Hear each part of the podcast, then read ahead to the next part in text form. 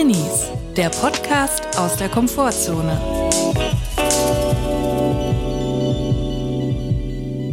Hallo und herzlich willkommen zu einer neuen Folge Drinnies. Heute sind zwei Sachen neu und zwar sind wir nicht mehr auf dem Dachboden, weil draußen in Köln ein großes Unwetter herrscht. Dafür haben wir heute einen Gast, den einzigartigen, den großartigen Miguel Robitzky. Hallo Miguel. Hallo liebe Julia, hallo lieber Chris. Ich freue mich, dass ich heute hier sein darf. Wir freuen uns, dass du gekommen bist. Hallo Chris übrigens. Hallo, hi. Miguel, möchtest du dich vielleicht ganz kurz und knapp mal vorstellen, der Audience? Na klar, ich heiße Miguel Robitzky, bin 24 Jahre alt, komme ursprünglich aus Aschaffenburg, Sternzeichen Stier. Aschaffenburg. Aschaffenburg, wohne jetzt in Köln, Sternzeichen Stier, wie ich gerade schon gesagt habe. Und rückläufiger Merkur, oder? Äh, ja, das war weiß Mondzeichen? Ist mir grad entfallen, weiß ich nicht. Ich freue mich, dass ich heute hier sein darf. Heute ist übrigens ein sehr besonderer Tag für den lieben Miguel. Und zwar kommt heute seine Graphic Novel raus. Und sie heißt Mein Leben unter Ludwig II. Memoiren eines Leibreitpferdes. Ich freue mich auch wirklich, dass wir heute zusammen reden können, auch wenn ich erstmal direkt zu Beginn sagen muss, dass es mir auch ein bisschen leid tut, weil ich selbst immer mega nervig finde, wenn ich einen Podcast gerne mag mit einem guten ModeratorInnen-Duo und ich mich auf den freue, dann ist da ein Gast.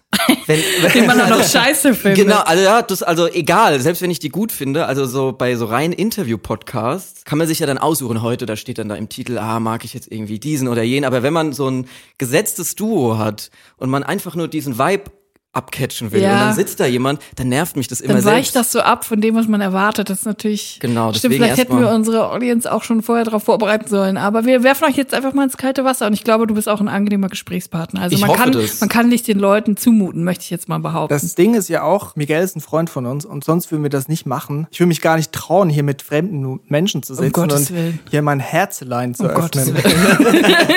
und ich finde, wir haben schon ein Tabu gebrochen. Also mein Herz hat schon geschmerzt gerade. Und zwar, Miguel musste sich hier vorstellen. Und ich finde, das ist wirklich das Grässlichste, was, was man einem Gast antun kann. Wir leben ja im Zoom-Zeitalter.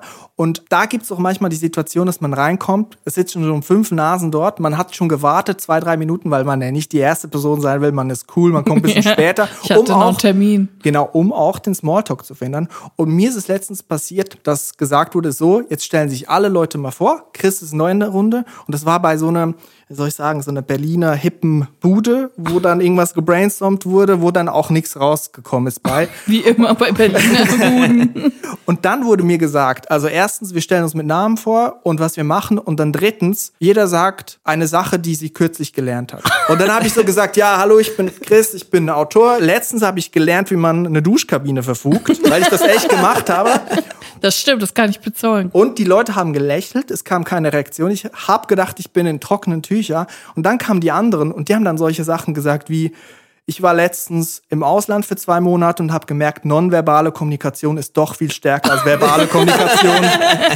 und einfach die Riesenthemen angerissen. Ja, ich habe mich heute auch wieder äh, in die Nesseln gesetzt. Ich hatte nämlich kurz vor dieser Podcast-Aufnahme auch ein Zoom-Meeting. Und es war auch das Kick-Off-Meeting mit einem neuen Team. Und ich war als erstes dran mit Vorstellen und ich habe einfach nur eiskalt aufgezählt, was ich bis jetzt alles gearbeitet habe.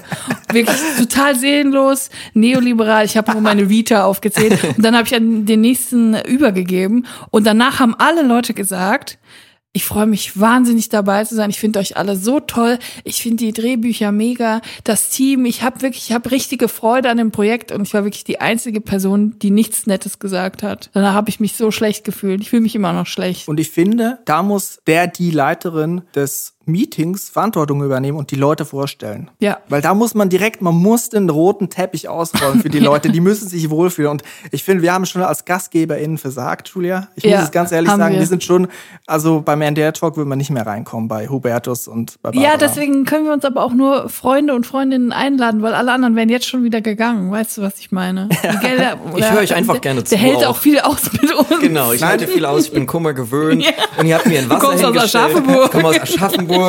Ich habe hier ein schönes Wässerchen und ich höre jetzt einfach den Podcast, in dem ich nebendran sitze und ansonsten mache ich nicht viel. Ich will nicht nerven. Das ist eigentlich mein, das ist meine Hauptaufgabe heute, nicht nerven. Das ist so nett. Ich finde, man muss jetzt Miguel noch mal den Teppich ausrollen. Ja. Und ich habe mir überlegt, und es ist mir wichtig, dass unser erster und vielleicht auch einziger Gast dieses Podcasts sich wohlfühlt. Und ich habe mir gedacht, man muss das es gibt nur einen Weg und das ist der Barbara Schöneberger Hubertus Meyer Burkhardt Weg, wie in der NDR Talkshow, wo man mit viel Elan reingeht und dann sagt man so Sachen wie Miguel, Autor, Karikaturist, man kennt ihn von Twitter, man kennt ihn als Autor vom ZDF Magazin Royal. Er ist überall unterwegs. Er hat eine Graphic Novel rausgebracht und wie er selber auf das Pferd gekommen ist, das erklärt er heute. Schön, dass du da bist, Miguel. Oh, ich schäme Das mich muss so. dann aber auch zur Musik unterlegt Ja, werden. genau, da muss so eine- schmissig. da muss Die- die- schmissige die- Musikfilter, die- ja. die- Für mich noch Gänsehaut-Feeling pur des deutschen Fernsehens, wenn Hubertus ansetzt. Aber für mich ist es nur echt, wenn er noch so ein bisschen den Namen falsch ausspricht. Miguel Rubitzky. Ja, genau, aber ist egal, weil man ist sowieso abgelenkt von seinen Socken, die immer extrem grelle Farben haben. Ja. Weil äh, Hubertus Meyer Burkhardt hat Socken mit einer Ansage. Und die Ansage ist, Ja. ich bin hier der, der ja, der das ist das. Einzige, womit der Barbara Schöneberger übertrumpfen kann mit Ja, seinen Socken. genau, Das ist mit so- Socken. Weil für alles andere, für exzentrische Kostümierung ist er sonst zu heterosexuell. ähm, aber Barbara Schöneberger, irgendwie, der muss da ablenken und das sind die Socken. Ja. Das Ding ist ja auch, das kann man ja auch mal offenlegen, dass wir schon gerne den NDR-Talk gucken ab und zu. Ich glaube, wir hatten mal auch eine We- Halb ironisch. Ja, ich Aber würd- nur halb. Ich sag ganz gerne Recherchezwecke. Mal gucken, was Hans Siegel so Neues macht. So, das ist so mein Vorwand. Ja. Ich glaube, wir hatten auch mal Wolfgang Stubbe Rolando Villasson. Sind immer auch die gleichen oder Leute. Richard David Precht. Kilo Farim. Erzählt von seinem Vater. Genau, von ihm. Ich hau jetzt mal einen Hammer raus und ich muss mal sagen, eine kleine Kritik vorab. Ich könnte mir vorstellen, dass es danach auch noch weitergeht mit der NDR Talk Insidern. Aber erstmal muss man sagen, dass es schon, der NDR Talk ist die Manifestierung von heteronormativen Weltbildern. Das kann man mal Ja. so sagen. Würde ich auch sagen, ja. Und Männer schminken sich nicht. Frauen müssen Kurven haben und wenn nicht, sind sie Klappergestelle oder fett. Eins von beiden. Ja. Ja. So, das ist so der, der Duktus. Ja. Und jetzt können wir weitermachen. Was gehört zu einer guten Runde NDR-Talk dazu? Gäste, Rolando Villasson, haben wir schon gesagt, Hans Siegel. Maite Kelly. Und es gibt auch immer diesen Vater oder diese Mutter, die dann ein hochbegabtes Kind hat und dann einmal die Welt umsegelt hat und dann ein Buch drüber geschrieben hat. Genau. Und das Buch soll uns dann aus dem Burnout helfen. So. Genau. Das ist Wichtig so. finde ich auch immer so lila Kerzen, die angezündet sind. Es muss immer ein bisschen muggelig sein. Und immer so voll leckere Snacks, die aber niemand isst, die danach einfach so ans Team weitergegeben werden, wovon die Hälfte weggeworfen wird. Bis auf eine Person, die immer ist, wenn zufällig die Kamera auf sie gerichtet wird, und das ist Barbara Schöneberger. Und dann ist sie ertappt. Und ich, Ich habe schon wieder gegessen. Und es ist einfach so klar, ich verstehe Barbara, sie muss ihr Image als kurvenreiche Frau aufrechterhalten und immer essen und dann immer so gefaked ertappt sein. Das ist auch ein harter Job. ja. Ich weiß gar nicht, wie das auf meiner Hüfte gelandet ist. Ja, so ist unsere Babsi, ne? Sie hat auch ein Image zu verteidigen. Und was gibt's noch so beim NDR-Talk? Es gibt immer noch eine musikalische Darbietung. Da steht dann eine Gitarre. Die kann dann natürlich nicht gestimmt werden, weil sie steht schon eine halbe, dreiviertel Stunde da, ist total verzogen von der trockenen Luft im Studio und dann Vom Atem von Meyer Burkhardt. Und dann gibt's auch so die Situation, Helge Schneider wird dazu gedrängt, mit der Posaunistin von Berliner Philharmoniken zu improvisieren. Und beiden ist es maximal unangenehm. Oder Heinz Struck muss von seiner harten Kindheit erzählen und er will eigentlich nur sein Buch promoten hat gar keinen Bock.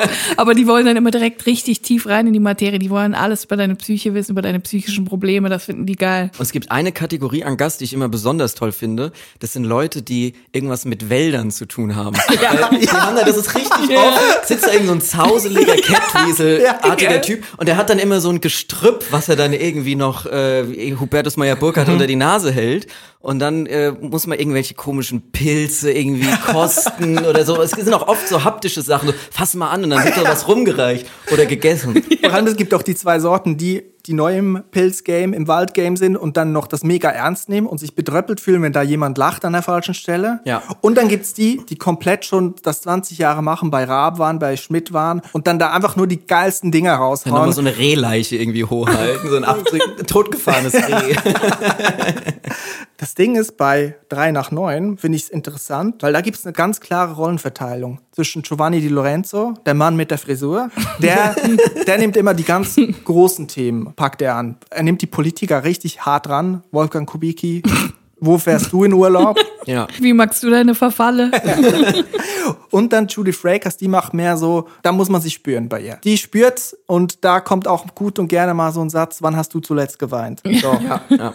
Man muss ja auch dazu sagen, um die Leute vielleicht ins Boot zu holen, dass es um die gleiche Uhrzeit in allen dritten Programmen eine eigene Talkshow gibt, die aber immer auch ähnliche Gäste hat. Also die funktionieren ähnlich. Es gibt NDR Talk, 3 nach 9, äh, MDR, wie heißt das? Äh, Riverboat. Riverboat mag ich nicht, weil ich weiß nicht, da, da gefällt mir die Kulisse schon nicht. Da bin Ja. ich immer so ein bisschen. Und in raus. allen sitzt gleichzeitig Richard David Brecht ja. übrigens. Und sorry, eine Sache darf man nicht auslassen. Das Nachtcafé des SWR. Da muss ich sagen, da hat wirklich die 90er Jahre haben nochmal angerufen und wollen ihr, ihre Neonröhren zurück. Das ist ja so sitzen- geil. Da sitzen auch selten Promis, sondern da sind es dann irgendwie so random Leute wie. D-Liga. Ja, ich schlafe nie nachts. So Sachen sagen die dann da. Und dann Harald Schmidt so ironisch dabei, wegen SWR seine Ja, ja, Vergangenheit. genau. Mhm. Ja, weil er da noch eine Wette verloren hatte mit seinem Ex-Redakteur vom SWR. Wir haben einen Kölner Treff vergessen, der Stimmt. sehr gut ist. Ich formuliere es positiv, wenn Bettina Böttinger da ist. das gefällt mir richtig Ich gut. liebe Betty Böttinger, Ich sorry, auch, aber ich auch. Sie ist einfach Fan-Moment. Ja, wirklich. Sie ist wirklich äh, die Königin des WDRs. Wenn ich die mal abdankt, dann bin ich wirklich am Boden zerstört, muss ich jetzt wirklich sagen. Und sie achtet auch wirklich, glaube ich, darauf, dass wirklich gut diverse Leute da sitzen Immer. als Gäste. Mhm. Immer. Und das ist so bei den anderen wird immer so ein bisschen stiefmütterlich behandelt. Und wenn, dann mit so einem großen Trara irgendwie behandelt. Ja. Also letztens, da war große Pride Month, NDR Talk, ganze Kulisse, Rainbow Flag und dann aber ein ein Gast, der nicht heterosexuell war.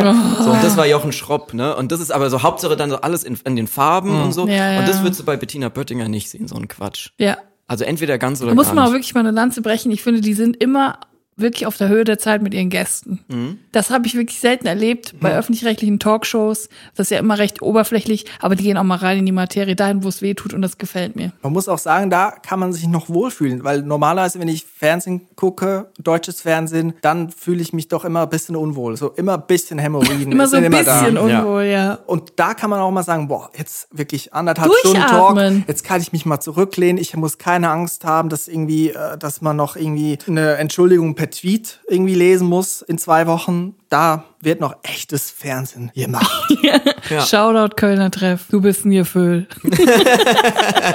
Jetzt aber mal genug gelacht, Leute. Jetzt müssen wir mal echt zu den wichtigen Themen, Ja. zu den wichtigen Bubbles da draußen. Ich glaube, es ist mal Zeit wieder für unsere Erfolgsrubrik. Die ist ja so erfolgreich wie alle unsere Rubriken, weil ich nenne alle Rubriken Erfolgsrubrik.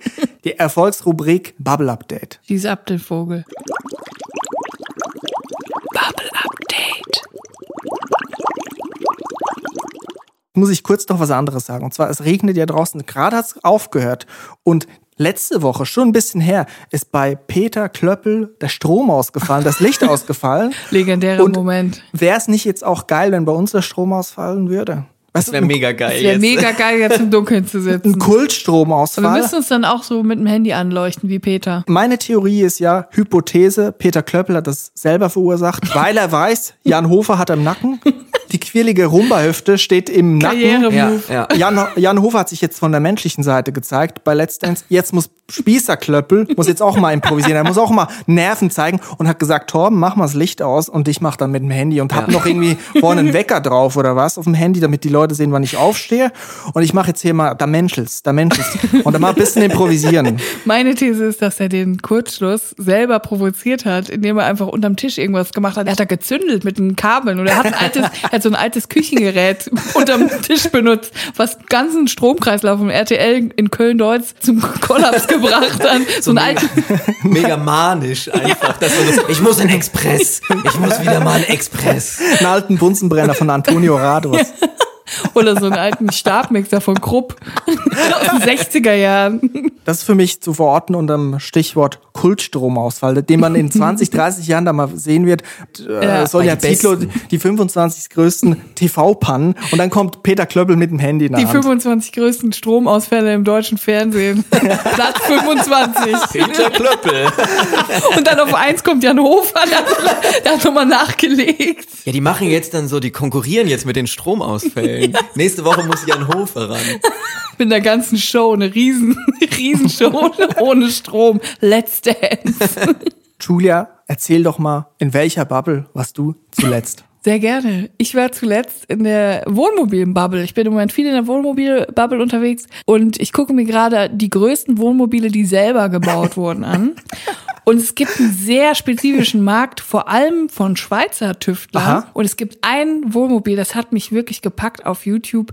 Eins der größten selbstgebauten Wohnmobile der Welt. Zwölf Meter lang, vier Meter breit. Mhm. Also der Typ, der das gebaut hat, heißt Thomas. Wie Dom- sagt man? Ja, Thomas, nicht Dom- Thomas. Thomas. Ja, Thomas. Ja, Thomas. Und der hat wirklich so ein Heft, der hat ein L, man muss sich so vorstellen, ich fange von vorne an. Es ist ein LKW, ein zwölf Meter langer LKW, so ein riesen LKW, die man auf der Autobahn trifft, die dann so ganz laut hupen, wo, wo die Leute so einen Fernseher vorne im, in der Fahrerkabine haben. So ein LKW hat er zu einem kleinen Häuschen umgebaut. Also das ist wirklich untertrieben. Er hat sich Lithiumbatterien in China fertigen lassen, die wirklich zwei Meter groß sind, hat sie unten eingebaut und hat in einem kompletten LKW Strom, Klimaanlage, eine Lichtanlage. Er hat eine Küche eingebaut mit Spülmaschine, mit Waschmaschine, mit Trockner, mit einem Ofen. Mit einem Backofen, Mikrowelle. Der hat zwei Schlafzimmer, ein Kinderzimmer, ein Bad mit Dusche, die Unterbodenbeleuchtung hat, die die Farbe wechselt. Die, die wechselt die Farbe, die Unterbodenbeleuchtung in der Dusche. Das Warum? ist kein Scherz. Und das, das Ich glaube, ist das eine Sechsdusche? Ja. Ist sie genug groß? ja. Das ist eine Sechsdusche. Das ist Sexdusche. Eine Fiki Thomas, Fiki Dusche. Thomas macht Hasi Hasi im Wohnmobil. Und ich muss jetzt so wirklich sagen, im hinteren Teil seines Wohnmobils steht sein Auto drin. Also Nein, ist eine Garage. Er, er hat in, in, in dem Wohnmobil eine Garage für sein Auto. Und Krank. nicht nur sein Auto, einen großen Audi, sondern auch noch einen Elektroroller. Und der Elektroroller hat sogar ein eigenes Nummernschild. Also er hat nicht nur ein Haus, sondern auch eine Garage in einen LKW gebaut. Ja, das ist so krank. Und er hat wirklich, er hat wirklich alles vom Feinsten. Er hat eine schönere Küche als ich in diesem Wohnmobil verbaut. Wirklich alles vom Allerfeinsten und das Allergestörteste. Und deswegen musste ich das jetzt heute hier vorstellen. Das hat mich wirklich schockiert. Vorne die Fahrerkabine kriegt man nicht mit dem Schlüssel auf, sondern nur mit einem Chip. Und diesen Chip hat sich Thomas in die Haut transportiert. Nein! In die Hand. Nein! Doch, er muss nur seine Hand vor die Tür halten und dann geht die Tür auf und das geht nur mit seiner Hand. Das heißt, man müsste ihm die Hand abhacken, um da reinzukommen. Das glaube ich nicht. Und das war so geil, weil der Typ, der die, die Reportage gedreht hat, hat ihn dann gefragt, "Wer- wie hast du das da reingemacht? Wer hat dir das da reingemacht? Dann wollte er nicht drüber reden. Das wollte er geheim halten. Das hat wahrscheinlich irgendwie so unter der Hand ein, irgendein befreundeter Arzt oder so gemacht. Ist das ein YouTube-Video oder wo kann man das sehen? Das ist ein YouTube-Video. Ich glaube, man kann einfach eingeben, äh, größte selbstgebaute Wohnmobile der Welt. Und dann kommt direkt, das ist knallrot, wie die Schweizer Fahne. Es ist draußen, also außen, die ganze, ist es komplett Carbon. Er sagt immer, es ist wüstendicht. Das heißt, es ist wüstendicht, es kann kein Staubkorn reinkommen. Und er fährt natürlich nur einmal im Jahr eine Woche damit irgendwie, keine Ahnung, nach Frankreich. Ist so wie Narnia, da, da tritt man so eine ganz neue Welt, wenn man durch die Tür geht. Wirklich, das Das ist ist ja so unglaublich. Aber gut. Äh, Miguel, in welcher Bubble hältst du dich denn gerade auf? Ja, ich habe auch eine Bubble mitgebracht. Also eine Bubble im weitesten Sinne. Wie wir gerade schon gesagt haben, schauen wir ja alle sehr viel Fernsehen den ganzen Tag. Das stimmt. Und ich habe eine Fernsehsendung entdeckt, die es schon sehr lange gibt, seit 2013, um genau zu sein. Und die hatte ich aber überhaupt nicht auf dem Radar. Oha. Und sie ist quasi 2013, kann man schon von einem Klassiker sprechen. es geht um die RTL-Sendung Take Me Out. Take Me Out. Moment, das gibt's seit 2013. Seit 2013 gibt's Take Me Out. Es hat die ganze Zeit Ralf Schmitz moderiert. Ich kenn das Der gar lustige nicht. Komiker. Nee, es läuft auf RTL. Wann läuft das denn? Samstagnachts. Das ist eine Dating-Show. Ralf Schmitz moderiert eine Dating-Show? Jetzt, jetzt nicht mehr. Jetzt hat Jan Köppen übernommen diese oh, Woche. Der arme Ralf. Ähm, und ja, ich glaube, für Ralf Schmitz, der hat es auch schon so moderiert, dass man gemerkt hat, das ist wie nur ein Brotjob. Ne, also er der hat dann wirklich irgendwann nicht. gesagt, please take me out. Ja, genau. Also das, das ist das Konzept der Sendung. Ralf Schmitz will nach Hause. So nach acht Jahren hat er gemerkt, dass die Karriereleiter zu Ende. Ja. Acht Jahre mache ich eine Sendung, die niemand guckt, die man erst irgendwie entdecken Naja, Moment, muss. niemand guckt ist falsch, denn deswegen ist Denn es auch du im guckst Bubble. das ja Ich jede guck's- Woche. Ich guck's jede Woche und deswegen ist es auch im Bubble Update. Es gibt da nämlich eine riesengroße Community, die immer Samstag nachts, es fängt nämlich manchmal erst relativ spät an, so um halb eins, wenn normale Leute schlafen gehen und ich habe das jetzt durch Pandemie und durch Lockdown und so bin ich da irgendwie irgendwann mal nachts hängen geblieben, hab mir gedacht, das ist ja geil, weil das ist es ist eine Dating Show, die ist so relativ normal. Also es ist so ein bisschen, man könnte so Herzblatt-Erinnerungen haben, wenn man es guckt. Aber es, das Personal, was da ist, ist so ein bisschen, ich sag mal so, ohne jetzt abweisend wirken zu wollen, es sind so Leute, die auf den Ring in Köln Ah, feiern ja. gehen. Ne? Wie Das sind bei so die allen Leute- Dating-Formaten Genau, auf wie bei allen RTL. Dating-Formaten. So Typen wie ich, oder? Genau, ja. Also so ähm, Are You the One und Love Island. So, genau, solche Leute Okay. sind da. Und das Konzept sieht folgendermaßen aus. Du hast 30 Frauen, die... und einen Mann. Genau, und dann kommt Nein. immer ein Mann nach dem anderen, kommt rein und alle diese Frauen haben einen Buzzer vor sich. Also ist alles in einem Studio. Was? So, und dann gibt's unterschiedliche Runden, die der Mann bestehen muss. Die erste Runde ist, er läuft an allen 30 Frauen vorbei und dann ist nämlich schon die erste Hürde. A, er muss sich den Song selbst ausgesucht haben, zu dem er da langläuft. Das ist schon meistens Nehmen die alle so Fauxpas. David Guetta oder was? Ja, so Capital Bra und sowas. Ne? Da laufen die dann so, so zu Sherry Sherry Lady von äh, Capital Bra entlang. Dann kommen so diese Fragen ins Spiel. Ja, rennt man da jetzt vorbei oder schlendert man? Gibt man jeder Frau Augenkontakt? Gibt man Fistbumps? So diese ganz so ganz viele soziale awkwarde Sachen, die so für Drinis Hörer wahrscheinlich der absolute Horror sind. Denn es ist einfach nur unangenehm mit anzugucken. So. Aber ja. genau so fühle ich mich, wenn ich in den Supermarkt gehe. Wie laufe ich? Bin ich schnell? Bin ich Take zu hastig? Ja, take me out. Bin ich zu nah vorne dran? Bin ich, habe ich zu viel Abstand? Könnte sich jemand reindrängeln? Wie bei Take Me Out, wenn ich in den Supermarkt Ja, gehe. und jetzt stell dir vor, Ralf Schmitz steht noch neben dir. Und dann gibt's unterschiedliche Runden. Ne? Die erste Runde ist nur der erste Eindruck. Das ist das Vorbeilaufen, dann steht man da. Äh, die zweite Runde ist ein Einspieler, den dieser Mann vorbereitet hat. Selber vorbereiten, Einspieler. Also mit der Redaktion, ne? aber die besuchen ihn dann zum Oha. Beispiel, ja, ich bin der Michael, äh, 32, Ich liebe Krafttraining. Ich liebe Krafttraining und ähm, gehe aber auch gerne mal wandern, denn ich komme irgendwie da aus Österreich und so. Und dann können diese Kandidatinnen eben live buzzern. Und du siehst quasi, ab welchem Moment, da Buzzer heißt heißt immer, gut oder Buzzer ja, heißt Moment, da schlecht? gibt's nämlich den Spruch. Das ist nämlich wie in so Oh einer nein. alten Show. Oh nein. Bleibt die Lampe an? Ist es euer Mann? Nein! Geht die Lampe aus und dann rufen alle. Musst du raus. Seid ihr raus? Nein. Und dann buzzern sie. Das ist ja wie eine richtige Oldschool-Show. Ganz oldschoole Show, so wie man sie eigentlich nur noch aus Auch nur Parodien mit Frau kennt. äh, und Mann, so, ne? Ja, es gibt auch eine äh, Gay-Version auf jeden Fall. Okay. Und dann ist nämlich das Gemeine, dass du ja siehst, an welcher Stelle welche Frau gesagt hat, nee, mir langt's mit dem Typen. Oh. Ne? Also da sagt er dann so, ja, also ich koche gerne. Man raus.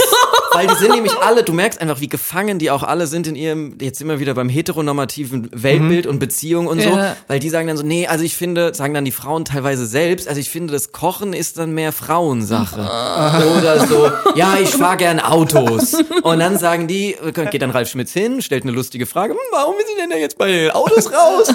ähm, und dann sagen die so, ja, wenn der jetzt immer mit den Autos rumfährt, dann schauen die ja mich gar nicht mehr an. Und so Sachen, wo du dann immer sagst, das ist jetzt euer Ausschlusskriterium für eine Beziehung. Es ist einfach, ja, es ist quasi so ein Feiern von Anti-Ästhetik, warum man sich das anguckt. Und Ja. ähm, Aber ich muss sagen, ich, ich hadere immer sehr bei Dating-Formaten, weil ich Mhm. finde das meiste echt ganz schlimm. Zum Beispiel dieses First Dates auf Vox. Das ist ja ein Original aus England und das halt der Moderator mega charming. Und ich finde, Roland Trettel ist so ein krass Der Name unangenehmer. ist er ist so ein unangenehmer Bummer. Erinnert mich immer an meinen Vater. Man, da, die Leute kommen da rein und der sagt, was hast du denn für eine Hose an? oh ja, Weißt du, oh du ja. musst die Leute ja total herzlich in Empfang nehmen und der ist immer so, der guckt einen erstmal so an, der einen mustert Fleck. einen erstmal so total verunsichern. Du bist doch auch gerne Ja. Bier Setz magst dich du mal. auch. Ja, genau. Warum hast du einen Pulli an? Heute ist voll warm. Ja. Heute ist doch voll warm. Warum hast du nur einen Pulli an? Ist dir nicht warm? Das gibt mir voll unangenehme Gefühle. Jetzt haben wir schon, uns schon wieder komplett Ja, war- Boomer-Hate ja, verheddert. Boomer- Nee, komm, ab. jetzt wirken wir das mal richtig Ja. ab. Jetzt wirken wir die Boomer mal ich kann richtig nicht mehr, ab. wirklich. Ich kann nicht Ich kann mehr. nicht mehr. Ich gehe jetzt. Ab in der Reine, ab geht's. Zu den E-Rollern. Bubble Update. Miguel, wir haben dich ja nicht ohne Grund eingeladen. Ich weiß von dir, ich wusste von dir, dass du auch mal ein extremes Drini-Erlebnis hattest. Und zwar hast du eine Art Work and Travel gemacht. Ja, du hast schon ganz richtig gesagt. Also es klingt jetzt erstmal nicht wie die schlauste Idee, äh, ein Work and Travel zu machen, wenn man eigentlich äh, ein Leben lang schon drinni war. Ne? Also es ist jetzt nicht das Erste, worauf man kommt, wenn man sagt, ah, ich bin gerne drin. Und das war ich wirklich, also das muss man wirklich dazu sagen. Also als Kind, ich habe wirklich den ganzen Tag drin gesessen und eigentlich nur gezeichnet und gemalt und auch wenig mit anderen Kindern zu tun gehabt. Und da ist jetzt nicht die erste Idee, auf die man kommt, ah ja, ich will jetzt mal irgendwie ein halbes Jahr irgendwie draußen zelten. Darf ich kurz raten? Ja. Gruppendruck in der Schule? Genau, das ist auf jeden Fall, äh, war da, ähm, das ist der, mit einer der Hauptgründe, war, dass dann eben nach dem Abi, was ich ja auch schon wirklich, also man muss dazu sagen, ich habe eigentlich Realschulabschluss Mhm. und habe dann mein Fachabitur sehr lieblos in Hessen nachgeholt und da auch nur 3,1, also es zählt eigentlich gar nicht. Trotzdem war Also es in so, einem anderen Bundesland als Aschaffenburg? Genau, Aschaffenburg ist in Bayern und da ist die Schule ja, ist das Schulsystem ein bisschen anstrengender und da hatte ich keinen Stimmt, Bock das mehr. ist so schwierig. Ja, ja, genau. Oh Deswegen, also da hatte ich, äh, hatte ich eben nur Realschule und habe Aber dann musst du gesagt, dann weit fahren zur Schule? nee, noch? es war so 20 Minuten. Okay, dann geht's ja. Das geht. Hast du Gute rüber, Idee. rüber gemacht. Hast du rüber gemacht? Habe ich rüber gemacht. Sehr Das haben gute viele Idee. gemacht, weil sie gesagt haben, mich kotzt Verstehe. es jetzt an. Weil in Bayern ist es ja wirklich so, jetzt verhaspel ich mich hier ein bisschen mit dem bayerischen Schulsystem, egal. Trotzdem war es dann so, dass ich nach meinem lieblos nachgeholten, nur hessischen Fachabitur mir irgendwann gedacht habe, obwohl ich dann auch schon angefangen habe zu arbeiten und so, ja, ich muss jetzt nochmal das, was irgendwie alle machen, reisen. Das muss man ja Das nach dem Abi, weil du kannst dem es Abi ja machen. nie wieder. Man kann es nie wieder. nie wieder reisen. Nur ein Jahr hat man die Chance zu reisen. und dann habe ich mir auch irgendwie gedacht, ja, dann gehst du halt auch dahin, wo alle hingehen. entweder Neuseeland oder Australien oder Kanada. Und da fiel die Wahl auf Neuseeland, weil Australien hatte ich Angst vor den giftigen Tieren. Ja, ja, ja. ich will einfach keinen Skorpion im ja. Zelt. Und man will die Filmsets von Herr der Ringe sehen. Richtig. Das war dann auch, um es kurz zu machen, das Schönste am ganzen Trip. Denn der Rest war der absolut blanke Horror für mich. Ich war nämlich, ich weiß gar nicht genau, wo ich anfangen soll. Also eigentlich bei der Vorbereitung, denn die gab es quasi gar nicht. Ich war himmelschreiend schlecht vorbereitet. Ähm, hab mir nur so grob überlegt, ah, okay, ich lande in Oakland und dann hab ich kurz geguckt, wo gibt's da ein ja Auto zu spontan, bist kaufen ja und so. Ich bin ja ein spontaner. Typ als Trainee, das weiß man ja, ne? Und dann lässt fragt sich man so sich auch so treiben. durch. Genau, man fragt sich so durch, man trifft dann da schon Leute, die wissen, wo man das. Auto kauft und so. Genau, und ich bin eben zusammen mit meinem äh, besten Freund, Sandkastenfreund aus dem Kindergarten noch, bin ich gereist und der, muss man dazu sagen, ist halt ein Drausi, wenn man das so Oh, sagen Scheiße. kann. Ne? Und das habe ich nicht bedacht, dass das eben, dass ich auf engstem Raum mit jemandem, der extrem so extrovertiert und extrem diesen Reiselust, der hat vorher noch so Into the Wild gelesen und Der wollte so richtig in so einem Erfahrung. Pferd schlafen. Der wollte in einem Pferd schlafen, der wollte einfach nur Reis und Bohnen essen und dann fing das schon so an den ersten Tagen an, dass ich mir immer so ein sehr schönes Essen selbst gekocht habe, als wir noch so im Hostel war, habe ich mir dann nur schön Nudeln. Nudeln und schöne Sachen auch, so und der hat dann nur so blanken Reis sich, sich gemacht. Fürs Feeling einfach nur, Einfach fürs Feeling, dass er jetzt so diese Dass pure mal mittellos Natur, fühlen kann. Genau. Ja, So. okay. Und- Im Hostel, pure Im Natur. Hostel. Im 16er Schlafsaal mit so 14 Amis Ja, irgendwie. so ähnlich muss man sich das vorstellen. Dann war es so, dass wir uns tatsächlich so ein Auto gekauft haben. Gekauft. Äh, wir haben das für die Zeit haben wir uns das gekauft. Ach, da gibt's dann extra so Schrottplätze mit so Autos, die extra nur an so weiße Abiturienten aus Deutschland Oh irgendwelche Autos verscherbeln. Da sind dann auch andere deutsche Work and Traveler, die da irgendwie hängen geblieben sind, so weiße mit Dreads, die dann da einem irgendwie die Autos White vermitteln. Rasta ja, ich kam auch mal aus Stuttgart. So, und dann vermitteln die einem die Autos. So, Oh und da war ich eben dann. Und da haben wir uns das Auto gekauft und hinten so, war dann schon alles so eingebaut mit so, mit so einer Matratze, die aber auch eigentlich nur Schaumgummi an so ein Holzbrett getackert war. Also es war alles so richtig ekelhaft. Richtig ekelhaft. Filthy. So. Und dann sind wir so durch Neuseeland gereist und wir hatten uns erst ein halbes Jahr vorgenommen, ne, und sind dann da irgendwie, es ist dann schon, die Natur ist schon schön so zu gucken, aber die, das Ende vom Lied war dann halt, ich bin selten ausgestiegen. Denn natürlich ist man auch, wenn man ein halbes Jahr in einem Auto wohnt, wenn man ein Trini ist, dann bleibt man natürlich im Auto. Natürlich. natürlich. Und ich habe dann, das Problem ist dann natürlich auch, wenn es regnet, du hast keine Möglichkeit, dich irgendwo unterzustellen. Du sitzt dann vorne im Auto, hinten ist das Holzbrett mit dem Schaumgummi und du kannst nur vorne an dem Lenkrad sitzen. Also du kannst dir es nicht mal irgendwie schön gemütlich machen. Hast dein Gott. ganzes Sack und Pack da drin. Mit den ganzen äh, Oh, alles so dreckigen klamm, Klamotten, so alles klamm. so klamm und dann regnet und du stehst im Schlamm und kommst mit dem Auto nicht vorwärts und nicht rückwärts. Ih. Das war wirklich ein absolutes Drama. Wir waren drei Monate dann da, wir haben es abgekürzt. Ja. Und ich bin eigentlich fast die drei Monate im Auto geblieben. Und bin dann irgendwann, ja komm, den, an dem Wasserfall fahren wir nur vorbei, da müssen wir nicht mehr raus, habe ich dann irgendwann so gesagt. Das ist schon ganz geil. Wir hatten dann sogar noch gedacht, und jetzt kommt dann die zweite traumatische Erfahrung, wir haben gesagt, wir kürzen Neuseeland ab und gehen auf dem Rückweg, wenn man schon mal in der Gegend ist, machen wir nochmal halt auf Fidschi. Jetzt kommt's. um auf Fidschi Urlaub machen zu können, muss man sich einer Reisegruppe anschließen. Nein. Weil sonst kommst du auf die ganzen kleinen Inseln nicht. Es gibt eine Hauptinsel und viele kleine und du musst quasi die Reisegruppe haben, um diese Tickets fürs Schiffchen zu haben, dass du überall bist. Und dann war ich in einer Reisegruppe mit nur anderen weißen europäischen AbiturientInnen. Nein. Irgendwie aus England, natürlich auch zwei aus Deutschland und eine aus Indien, glaube ich. Und die aus Indien war auch schon so Mitte 40. Das war die einzige, die hatte auch keinen Bock. Da sind wir dann zusammen gereist und mussten wirklich Tag und Nacht immer zusammen im Bus sitzen, hatten dann die gleichen Nein. Schlafplätze in so riesigen Dorms, da haben wir teilweise in 30 Menschen Dorms geschlafen. Oh Gott, und schaut mich an, sehe ich aus, als würde ich im 30 Menschen Dorm Nein. schlafen wollen. Es war der absolute Horror. Und die Krönung davon war ein straffer Zeitplan. Ne? Also jeden Tag gab's bestimmte Aktionen und am Was letzten macht man Tag, denn auf Fidschi? Ja, das sage ich dir jetzt. Da geht man zum Beispiel in Mudpools, also Schlammkuhlen, wo man sich dann Scheiße. so Mit den einreibt. Leuten? mit den Leuten In und eine jetzt, Kuhle? in eine Kuhle und der Reiseleiter hat vorher gesagt, so, jetzt sucht sich mal jeder Junge ein Mädchen aus der Gruppe Nein. und muss sie mit Schlamm einreiben. Und ich da als 18-jährige totale Jungfrau musste nein, da dann nein. ein Mädchen einreiben und natürlich haben die ganzen hier äh, Stierkampfjungs irgendwie, die haben sich sofort irgendein Mädchen gekrallt und wer ist bei mir übrig geblieben? Die 40-jährige Frau aus Indien, die auch keinen Bock hatte und die hat mich angeguckt. Ich war der Einzige, der quasi kein Mädchen abbekommen hat und die hat sich dann, hat mich, hat mir tief in die Augen geguckt und hat sich umgedreht und ist zur Massage gegangen. Aber Das sorry, wie ekelhaft ist es denn zu sagen, so, und jetzt reibt ihr mal die Mädchen ein. Ekelhaft. Ich habe mich dann selbst Widerlich. eingerieben als Einziger, die anderen haben sich gegenseitig eingerieben und ähm, bin in die Miguel hat sich selbst eingerieben auf Fidschi. Ja. Ist mega gut für die Haut. Oh Auf jeden Fall. Also Gott. das war der absolut blanke Horror. Und jetzt wollte ich euch auch so ein bisschen, vielleicht habt ihr auch eine Geschichte, so aus der Zeit, wenn man quasi noch sich nicht so sicher ist oder das nochmal hinterfragt oder sich reinquatschen lässt, ob man jetzt wirklich drini ist oder nicht. Also wenn man so nervös gemacht wird von außen. Ja. Ja, bei mir fällt es eigentlich genau in dieselbe Zeitperiode, in dieselbe Periode, nämlich nach dem Abi, Abi-Reise. Und da war natürlich die große Frage, wer kommt mit? Das war natürlich nicht obligatorisch. Wir haben das selber finanziert, so die ganze Klasse. Und dann haben wir natürlich uns gefragt, ja, wollen wir mit? Natürlich wollten alle mit, bis auf mein bester Freund, der hat direkt gesagt, ich gehe da nicht mit, ich habe keinen Bock. Und das waren wirklich die weisesten Worte, die ich je gehört habe. Er hat Bock. gesagt, Chris, mach es nicht, es wird dir nicht gut tun. Aber ich habe mich so gezwungen gefühlt, da mitzugehen und einfach nochmal das Leben zu leben, weil ich dachte, es gehört dazu. Man hat jetzt so irgendwie Schule ist vorbei, man muss jetzt wirklich mal außer Rand und Band. Wir sind nach Barcelona und ich bin da mit. Ich bin wirklich dann mit einem anderen Freund, der da auch gemerkt hat, er hat überhaupt keinen Bock auf nix, einfach tagelang und nächtelang auf dem Liegestuhl gelegen, in so einem Apartment auf dem Kunstrasen, der wahnsinnig gestunken hat.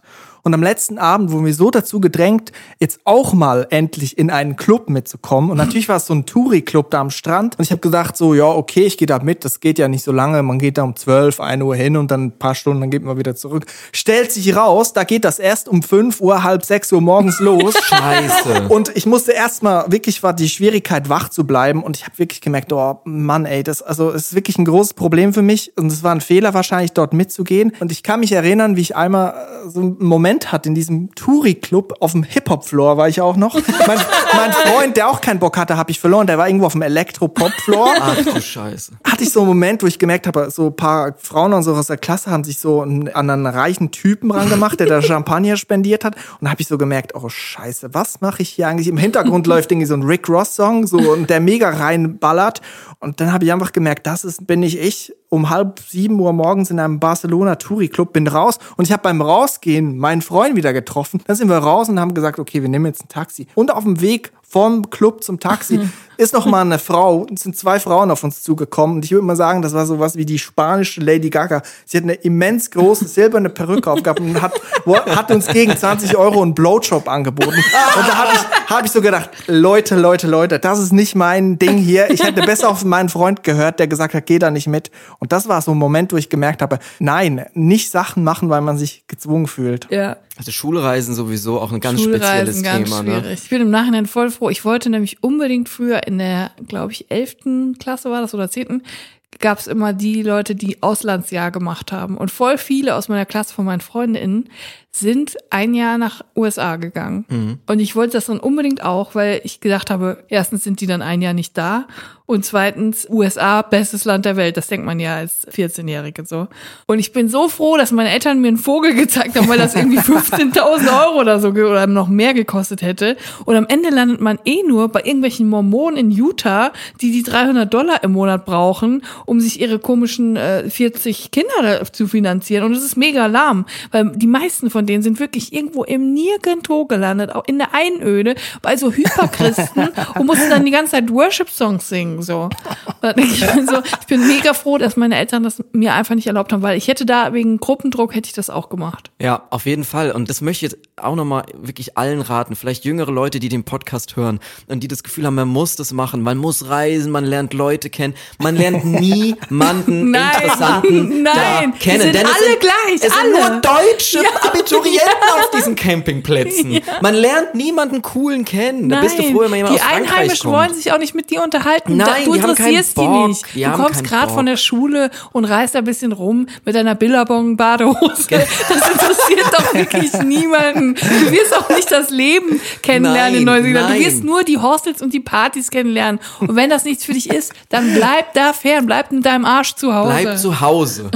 bleib drin. Reist nicht nach dem Abitur. Wirklich. Das ist tut. Ihr könnt noch 80 Jahre reisen, Wirklich, Leute. ja. Macht es nicht. Ja, ich schäme mich auch richtig doll dafür, dass ich das gemacht habe. Ich schäme mich, dass ich mich da hab reißen lassen, weil das ist wirklich, das ist auch so ein privilegiertes Ding irgendwie. Ne? Also ich habe zwar selbst finanziert, weil ich wie gesagt schon gearbeitet habe, aber es ist trotzdem so, man merkt so das Klientel, was da ist, die halten sich alle für so ein bisschen was Besseres, Ja. weil sie mal weg sind und sonst passiert da nicht viel. Und die, ach nee, Ach komm, nee, komm, hör auf. hör mal auf. Ich habe auch noch ein Erlebnis und zwar habe ich mich durch Gruppendruck dazu bringen lassen, zum Hurricane Festival zu gehen, nein. ungefähr mit 16 oder so. Und es war wirklich, das war das Erlebnis, wo ich gesagt habe, ich gehe nie wieder auf ein Festival. Auf jeden Fall nie wieder irgendwo hin, wo ich zelten muss. Es war mein absoluter Albtraum. Es war wirklich schrecklich. Auf diesem Zeltplatz, Zelt an Zelt mit fremden Leuten. Es war nie Ruhe, es war keine Sekunde Ruhe. Alle haben die ganze Zeit nur gegrölt und Bier gesoffen. Alles hat gestunken. Es war widerlich. Die Bands können gar nicht so gut sein, um das wieder aufzuwiegen, wie ekelhaft ein Festival ist, wenn man da zeltet. So, das möchte ich jetzt mal gesagt haben. Das Problem ist ja auch, dass man dorthin geht und man muss gut gelaunt sein. Bei so Ja. einem Festival oder auch bei meinem Club-Erlebnis. Und das habe ich so realisiert.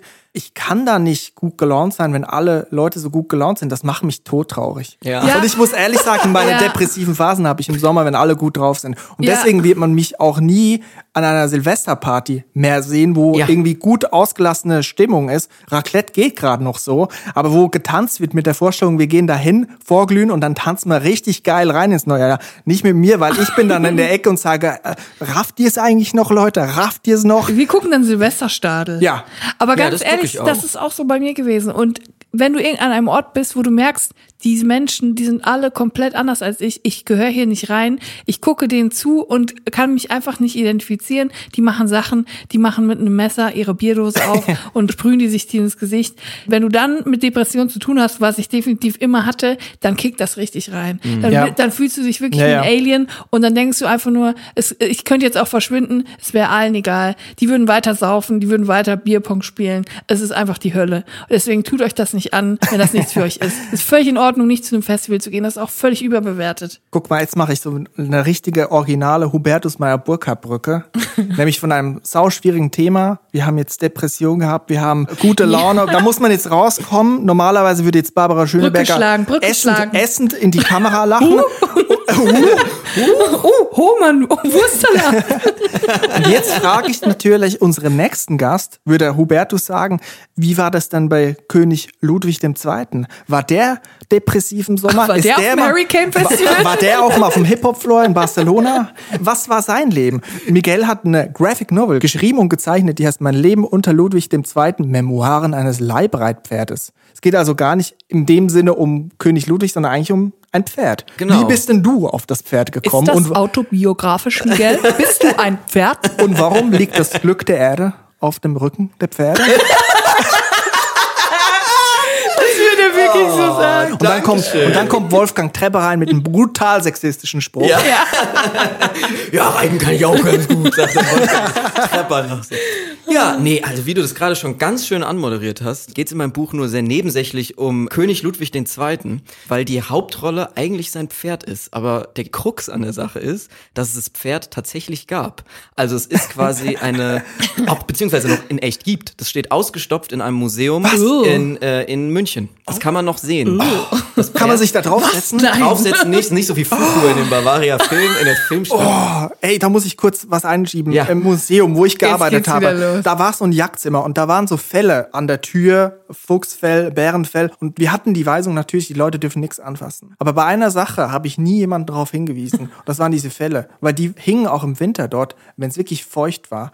Und eine Kollegin von mir hat gesagt, das sind die Viecher dann. Und einmal bin ich in diesen Jagdraum gekommen, habe eine junge Frau gesehen. Der Freund hat gerade Instagram offen für eine Story und die hat den Fuchs um ihren Hals gelegt. Und dann bin ich wieder raus und dann habe ich gedacht, yes, Leute, holt euch die Bazillen und haut wieder ab von hier. Aber wer macht denn sowas? Ich finde sowieso Tiere ausstopfen. Das ist, Das wer, ist so da kann auch echt nur der eklig. Mensch drauf kommen, Das dass man so andere Lebewesen irgendwie ausstopft und sich ins Zimmer stellt. Und das steht da und man kann es Schloss begutachten. Nymphenburg, genau. Man kann das echte Pferd begutachten und es ist aus dem Grund ausgestopft, weil es wirklich das Lieblingspferd von König Ludwig II. war, ein bayerischer Monarch aus dem 19. Jahrhundert, der auch im weitesten Sinne, nee, eigentlich in jedem Sinne, Drini war.